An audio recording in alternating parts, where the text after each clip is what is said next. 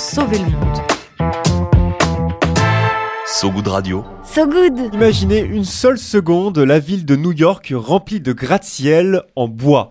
La toile de Spider-Man n'adhérerait peut-être plus aux parois, mais le grand méchant loup, lui, pourrait souffler les tours comme il le fait avec les trois petits cochons.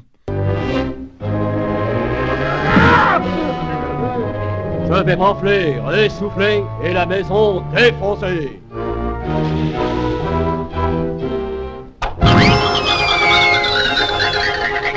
Le souffle tout puissant du loup emportant toutes les lattes de bois de la maison des petits cochons, à l'exception de la porte. Ce court métrage de Walt Disney, il date de 1933 et pourtant il mène encore la vie dure à l'image qu'on se fait du bois. Car oui, certes, les gratte-ciels sont faits d'acier et de béton désormais, matériaux phares de la révolution industrielle, mais matériaux polluants.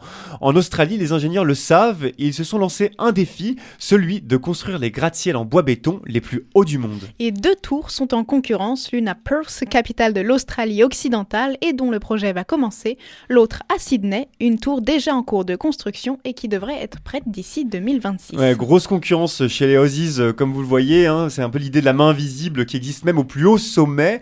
Pour info, la tour de Sydney devrait faire 180 mètres de haut, celle de Perth 191 mètres, Euh, on est bien sur le jeu de qui a la plus grosse. Un peu mégalo, mais au moins c'est plutôt écolo, car je vous l'ai dit, les tours seront en bois béton, et je vous rassure, le bois ne se trouvera pas seulement dans le parquet et la déco.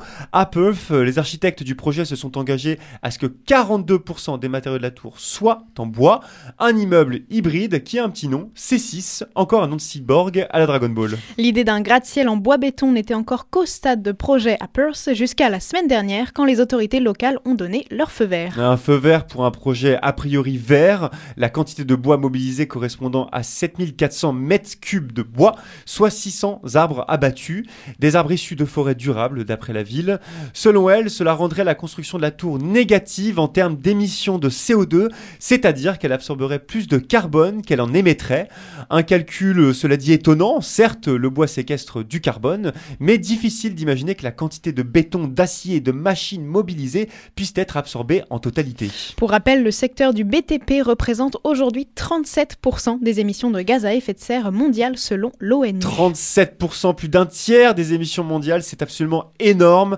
Il est donc urgent de trouver des solutions et celle des gratte-ciels hybrides en fait partie. C'est une solution béton, j'ose faire la blague. Mais le projet demeure un défi technique. La plus haute tour actuelle en bois béton se trouve dans le Wisconsin, aux États-Unis. Elle fait 86 mètres. Là, on parle du double, 50 étages pour celle de Perth. Pour y parvenir, les ingénieurs travaillent sur une résille d'acier, une sorte d'immense corset ultra gainé, pourrait-on dire. En France, euh, quelques projets de tours bois béton sont également à l'étude, mais ne dépassent pas 50 mètres. Quelque part, tant mieux, dans la vie comme dans le bâtiment, la folie des grandeurs peut vite donner le vertige.